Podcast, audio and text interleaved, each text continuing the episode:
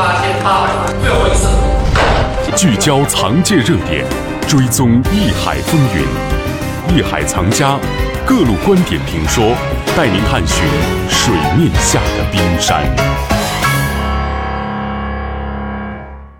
Hello，大家好呀！欢迎大家来到新一期的纽约艺术圈，我是天楚。每年三月份呢，虽说纽约的天气呢还没有完全的暖和起来，甚至偶尔呢三月份还在下暴雪，但冬眠了一整个冬天的艺术圈呢，已经开始慢慢苏醒了。就比如说吧，每年三月份的纽约亚洲艺术周，绝对是全球艺术市场的一大盛事。最被咱们国内艺术爱好者们所熟知的呢，可能是这期间纽约的几大拍卖行，比如说佳士得、苏富比、邦汉斯、富艺斯的拍卖。也确实哈，因为这些拍卖的水准都特别高，毕竟它是每年中国艺术品在全球市场交易的第一站。基本上几个重点拍品、几个重要的拍场，都是具有中国艺术品行情风向标的意义所在。这个也确实没话说。但其实除了拍卖之外呢，纽约亚洲艺术周呢也会集结多家美术馆、画廊、艺术机构，共同呈现多种形式的，呃，和亚洲艺术有关的，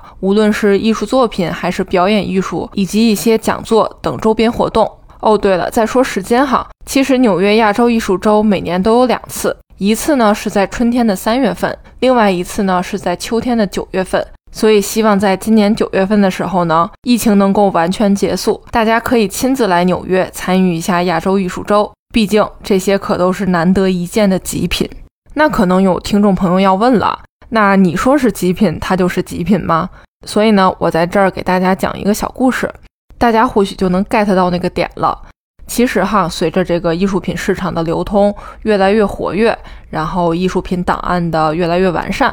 近期来讲，哈，文物盗采呀、文物盗采归还的事情也是还是挺多的。就比如说今年春晚的国宝回家环节，展示了2020年回归祖国的第一百件流失文物，已经漂泊海外近一个世纪的山西天龙山石窟第八窟北壁主尊佛手。重点除了佛手本身之外呢，这可是第一百件呀，还是很了不起的。也就说明，在二零二零年间，总共有一百件左右的文物呢，从海外回归中国。再讲回到这个纽约亚洲艺术周，大概在几年前，应该是二零一五年和二零一六年这两年，美国联邦调查局和纽约当地警察在纽约亚洲艺术周期间呢，联合打击了几家参展经销商的文物走私行径，总共查获了十件文物。他们的总价值大概在一百一十五万美元左右，其中两件是在佳士得纽约总部的洛克菲勒中心被收获的，另外五件呢，则是在专营印度及东南亚艺术品纽约的两家画廊收获的。其中两件古印度砂石石雕呢，原定于是在二零一六年的三月十五号，在这个佳士得拍卖行专场上上拍，结果因为这个事情发生呢，这件作品也就撤拍了。这件事情背后所牵扯的，也就是去年曾被大肆报道的一个大概总价值在一点四五亿美元，大概是九点八亿人民币左右的大型文物走私案。后来呢，纽约亚洲艺术周官方组织也特别重视这件事儿。协助相关人员一起抵制这种文物走私和倒卖。当然了，这也从侧面证明了纽约亚洲艺术周期间展出作品以及拍卖作品的实力。咱们先聊聊这几天势头正旺的佳士得拍卖行哈。前几天呢，佳士得通过在线拍卖推出的首件以非同质化代币 NFT 形式拍卖的纯数字艺术品，这件艺术品呢叫每一天冒号前五千天。以将近七千万美元的价格成交，这一操作呢，直接震惊了不仅是艺术圈，也包括币圈、资本圈，哎，反正就是各种圈吧。当然了，它也让佳士得拍卖行成功的自我营销了一次。所以呢，这期节目就先跟大家一起聊聊这势头正旺的佳士得拍卖行。首先，我要默默的吐槽一句。佳士得呢，它没有这个在线的预约系统，你得发邮件或者打电话去预约，去看这个拍卖的预展。其次呢，真的是特别难预约。一方面，作为参观者哈，我特别能理解，在这个新冠疫情之下，纽约市政府有各种规定，就比如说室内不能超过多少人之类之类的。但当我走进这个空荡荡的佳士得之后，哎，真的是就这样吧，反正不知道是佳士得飘了呢，还是我飘了。相反呢，苏富比就拥有自己的在线预约系统，进门呢也有专人登记，也包括测体温，给人的感觉呢就舒服了许多。此次在佳士得拍卖行呢，美国藏家丹尼尔·沙比洛带来了五件商代青铜礼器，这也是此次佳士得拍卖的重头戏。当然了，由于国内有限制，所以海外的青铜器交易呢，每次都会吸引所有人的目光。虽然只有五件器物哈，但它们呢都是极为重要的商代礼器。青铜器在中国古代艺术品收藏的体系中呢，可以说是占据了 C 位哈。而在青铜器之中呢，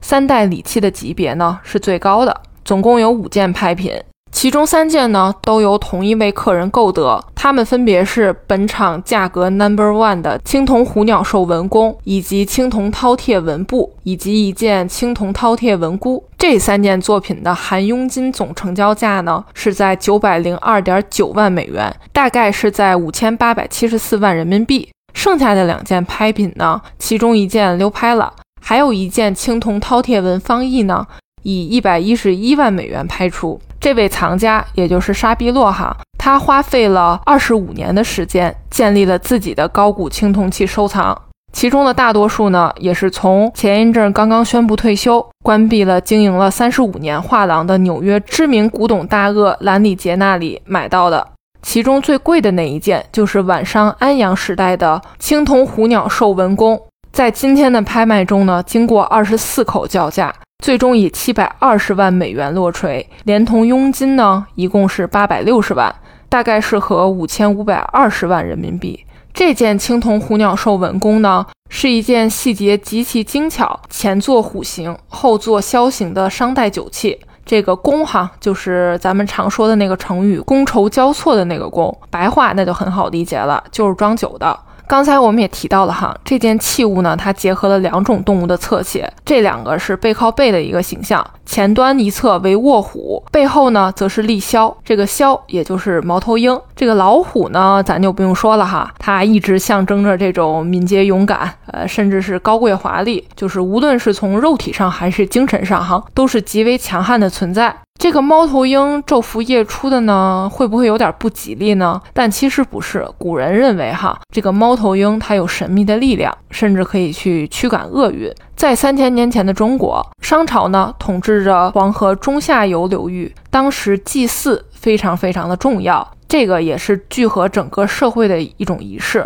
盛放祭祀食品以及酒水所用的这些青铜礼器呢，那更是祭典中特别重要的一环。这件青铜虎鸟兽纹弓呢，原属一组六件青铜弓之一，每件也都大同小异。其中一件现藏于美国哈佛艺术博物馆，另外两件藏于日本。另外两件呢，则在一九七六年的时候，在中国河南安阳出土。那这件青铜器它怎么就跑到美国了呢？这里呢，又牵扯到另外一位藏家，海军上校卢破雪。他呢，是一位修读科学出身的律师。他在第二次世界大战爆发的时候呢，加入了美国海军。二战结束之后呢，他在美国国务院工作，然后负责中国和日本的一些外交事务。他也曾经驻职于上海。他在一九四八年的时候，在上海购入了这件青铜弓。一九四九年的时候呢，他就带着他所收集的这些古代玉器啊、青铜器啊、唐代的陶器啊，以及一些明清的瓷器返回美国。然后他也是将自己的家里呢重新设计了，然后便于去展示这些藏品。不过呢，他在一九八二年，也就是他去世前不久的时候呢，他突然决定出售这些藏品。他也解释到说：“我不再需要这些东西了，他们呢已经深深地烙印在我的脑海中了。”当时一九八二年的时候呢，是苏富比拍卖行为他举办了这个专场拍卖。随后，这件作品呢，在藏家以及刚才我们提到的这个画廊主兰里杰手中，这个辗转了些许哈，最终到了这里。再来看看苏富比拍卖行哈，这回呢，真的特别有意思。其中有一件十分罕见的明永乐时期的青花花卉纹的莲子碗，估价呢是在三十万美元到五十万美元之间。在三月十七号，也就是昨天的拍卖中呢。他拍出了七十二万美元的高价，这个碗的来历呢，那就特别有意思了。是一位瓷器爱好者，去年的时候呢，在美国康州纽黑文附近，也就是耶鲁大学的所在地哈，在这附近的一个 yard sale 上被发现的。当时的售价你都不敢相信，只有三十五美元。给大家解释一下哈，这个 yard sale 是什么东西？这个呢是美国特有的一种文化。美国人呢就把这个家里不需要的一些东西，但还相对有一些价值能卖出去的东西呢，标上价格。通常呢还真都比较便宜，然后呢放在这个院子里或者车库中，比如说提前在网上或者打印出来贴在公告栏上。啊，网上呢就比如说是 Facebook 里的社群小组啊，等等等等，就是相当于咱们微信社区群聊哈，在这里呢公布时间和地点。然后你来就行了，就可以在里面挑挑拣拣，经常呢能淘到一些很便宜的居家用品、生活用品，甚至有一些呢还都是全新未开封的。房主呢也是比较随意，大家就聚一块儿讨价还价、聊聊天儿，还都挺有意思的。这位瓷器爱好者呢，他当时看到了这个纹饰精美的小瓷碗之后呢，真的是毫不犹豫的就以三十五美元的价格买了下来，然后就直接拍了照片，附上了相关的资料，通过电子邮件的形式呢发给了这个苏富比拍卖行，让拍卖行去进行鉴定。结果经过苏富比专家鉴定之后呢，这只碗的历史可以追溯到十四世纪初的明朝永乐年间。它是宫廷烧制的产物，真的是非常少见，极具价值。这个碗呢，据说摸起来特别光滑，颜色和图案呢也都是那个时代的特色。这只青花瓷碗呢，直径在六寸左右，表面会有莲花、牡丹、菊花、石榴等等花卉图案。这个碗的整个形状呢，长得酷似一朵莲花，所以呢，这种类型的碗也都被统称为莲花碗。目前已知仅有六只这样的碗存在于世哈，而且大部分都在美术馆里藏着，都不在美国。据苏富比称哈，现在在台北故宫博物院有两只，伦敦的大英博物馆有一只，伦敦的维多利亚与阿尔伯特博物馆呢也有一只，德黑兰的伊朗国家博物馆呢有一只。当然了，这故事呢听起来确实很玄幻、很奇妙，但具体的故事线呢却不是那么完整哈。所以说，这只碗到底是如何如何远渡重洋来到美国，最终竟出现在美国一户普通人家中的，真的是个未解的谜团啊！苏富比另一个拍卖的亮点呢，就是纽约布鲁克林博物馆馆藏专场。这个美术馆跑到拍卖行卖作品，这是什么操作呀？其实哈，这应该是布鲁克林美术馆在这新冠疫情发生的一年时间内呢，第二次还是第三次跑出来卖馆藏了。其实也不难想象其中的原因哈，这个新冠疫情让大家的日子都不太好过，就连美国最大的大都会艺术博物馆呢，前一阵儿也都提前通过媒体呢给公众们打预防针了，说大都会美术馆很有可能去卖艺术品。去支持博物馆的继续运营。布鲁克林博物馆的前身呢是布鲁克林艺术与科学学院，成立于1895年。他们的亚洲艺术品藏品那可真是不少。所以此次呢，布鲁克林博物馆送拍了多件明清宫廷玉器，拍卖所得呢，那当然是支持其馆藏之用。当然了，换一个角度想，能够拥有一件博物馆级别的古玩。也是众多藏家的心愿啊。其中一只清乾隆白玉雕进宝图笔筒呢，估价是在一百万到一百五十万美元之间，最终以一百三十五点一万美元的价格成交。也是本场的最高价。另一件玉器呢，是清乾隆青白玉雕林泉图插屏，估价呢是在三十万到五十万美元之间，最终呢是以五十八点九万美元的价格成交。这件玉器很有意思，据苏富比的资料显示，哈，它是和珅下令雕制，上奉给乾隆帝，是一件表忠心的贡品。先说图案哈。它一面呢是这个浮雕林泉图，另一面呢是山峦溪谷。当然不用说的是哈，